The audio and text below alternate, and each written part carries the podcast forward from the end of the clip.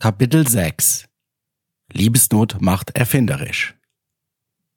Fast eine Woche war vergangen, ich veranstaltete eine Art Krisentreffen mit Lisa und versuchte nicht zu viel an Marie zu denken. Marie meldete sich zwar zwischendurch mal per SMS, aber ich antwortete ihr nicht. Lisa war sehr enttäuscht von Björn und Marie, aber sie zeigte es nicht so sehr. Sie meinte, es wäre mein Ding, was ich mit Marie machen würde, aber für sie waren die beiden erst einmal gestorben. Und somit gab es auch vorläufig keine freitagabendlichen gemeinsamen Partyabende mehr, obwohl die wohl so oder so pausiert gewesen wären. Es war Semesterende und die Sommerferien standen vor der Tür. Lisa hatte geplant, den Sommer über ein paar Wochen auf eigene Faust herumzureisen und zu surfen. Sie wollte mich mitnehmen, aber mir war ehrlich gesagt nicht so sehr danach.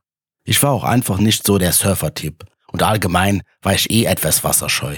Mir gefielen einfach mehr die Berge als Strand und Meer. Ich überlegte, ob ich ein paar Wochen nach Hause fahren sollte, verwarf den Plan aber schnell wieder. Ich hatte keine Lust auf die Ausfragerei meiner Mutter. Zudem war der Gedanke daran, meiner ex-besten Freundin über den Weg zu laufen, nicht sonderlich prickelnd. Besonders nicht nach dieser verzwickten Situation mit Marie. Ich begleitete Lisa zu ihrem Zug an den Bahnhof, um mich von ihr zu verabschieden. Ich würde sie schon vermissen, aber ich hatte ja die Gewissheit, dass sie in ein paar Wochen zurückkommen würde. Bis dahin wäre sicher schon etwas Gras über diese verzwickte Situation gewachsen. Wir standen also am Bahnhof und warteten auf den Zug. Lisa fragte etwas neckisch. Und was machst du jetzt die ganze Zeit? So ganz ohne mich? Ich zuckte mit meinen Schultern. Ich weiß es noch nicht. Irgendwie kann ich Marie einfach nicht vergessen. Ich weiß, du willst es nicht mehr hören, aber Hannes, vergiss die Frau. Das bringt doch wirklich nichts. Du hast doch gesehen, was sie angerichtet hat. Ich sah Lisa an und ihr Blick wirkte leicht verärgert.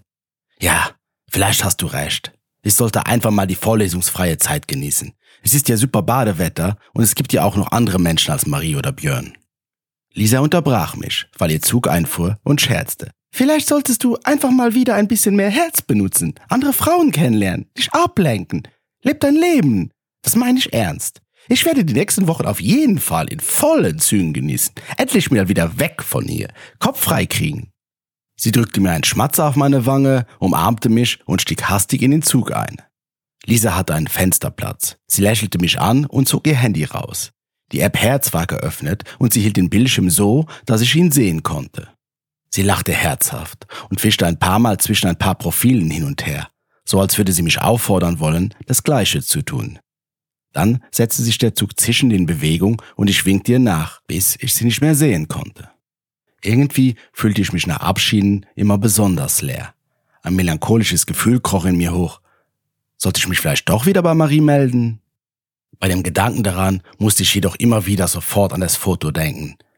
Ich war wohl noch nicht bereit dafür und vielleicht hatte Lisa ja auch recht. Ein bisschen Ablenkung würde mir sicherlich gut tun. Und was hatte ich schon zu verlieren? Verletzter als jetzt konnte ich ja eigentlich nicht mehr werden. Und wenn sowohl meine Psychologin als auch meine beste Freundin mir dazu raten, dann ist vielleicht doch etwas dran. War es eine Art Wink des Schicksals? Als ich zu Hause war, legte ich mich auf meine kleine Couch in meinem Zimmer und hörte Musik. Ich starrte die Decke an und zog mein Handy raus. Ich öffnete Herz. Mein Profil hatte ich ja nicht gelöscht, also war ich sofort wieder startklar runter von der Lonely Raststätte direkt in den Strom der digitalen Liebesangebote, in Hülle und Fülle. Jedenfalls präsentierte die App sich so. Ich hatte Herz, als ich in die Großstadt gezogen war, mal aufs Neue installiert. Doch wirklich viel genutzt hatte ich Herz nicht. Drei, vier, doch eher unmotivierte Versuche, Frauen kennenzulernen, waren im Sande verlaufen.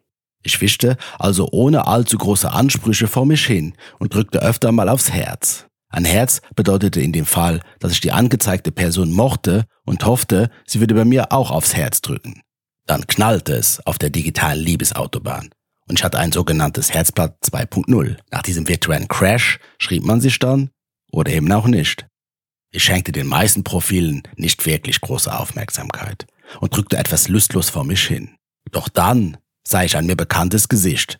Es war mir sogar sehr vertraut und ich merkte, wie es in mir zuckte. Es war das Profil von Marie. Sie grinste mir mit einem unnachahmlich süßen Lächeln entgegen, so als würde sie mir zuzwinkern und sagen. Hey Hannes, es ist doch alles halb so wild. Entspann dich mal. Ich brauche halt meine Freiheit. Doch, ich fühlte mich einfach absolut nicht entspannt. Ich wurde eifersüchtig bei dem Anblick. Ich merkte, dass ich Marie einfach schon zu sehr mochte.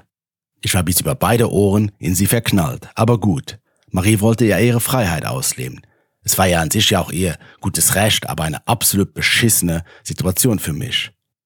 Ich versuchte mir selbst eine Art Verständnis für ihr Verhalten einzureden, doch es klappte nicht. Ich wurde immer wütender, wütend auf mich selbst, wütend, dass ich etwas mit mir machen ließ. Ich war wieder im Begriff, die Kontrolle zu verlieren. Dem musste ich entgegenwirken. Nein, dieses Mal nicht. Dieses Mal wollte ich mich nicht wieder in den Fängen einer Frau verlieren, die mich nicht schätzte. Ich dachte mir, na gut, Marie, wenn du deinen Spaß willst, dann habe deinen Spaß, aber nicht auf meine Kosten. Was du kannst, kann ich doch sicherlich auch. Ich drückte weiter.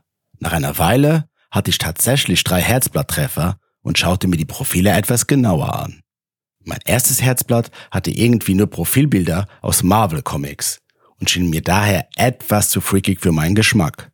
Auf dem nächsten Profil präsentierte sich eine sehr freizügige, vollbusige Frau mit wohl sehr klaren Absichten. Ich bekam auch prompt von ihr eine Nachricht mit einem Link, auf den ich klicken sollte, um mehr von ihr zu sehen. Ich war zwar streng genommen kein Digital Native, aber dann doch schon erfahren genug im Internet, um zu wissen, dass dies nur ein erbärmlicher Trick war, ahnungslose Männer auszunutzen und abzuzocken. Ich blockierte das Profil. Mein drittes Herzblatt, Francesca, wirkte da doch etwas normaler. Sie hatte ein Foto im Bikini am Strand, zwei Fotos, die sie mit ihren Freundinnen beim Ausgehen zeigten und ein Selfie, auf dem sie mit einem leichten Duckface in die Kamera schaute. Profiltext hatte sie keinen, aber laut Herz befand sie sich nur zwei Kilometer weit von mir entfernt. Ich fand sie irgendwie hübsch. Sie war schlank, südländisch vom Typ her und 29 Jahre alt. Okay, ein bisschen älter als ich, aber ich schrieb sie trotzdem mal an. Es fühlte sich gut an, etwas aus meiner doch eher lethargischen Passivität auszubrechen. Erwachte der etwa der Rebell in mir. Oho. Ich summte den Refrain von I was a teenage anarchist.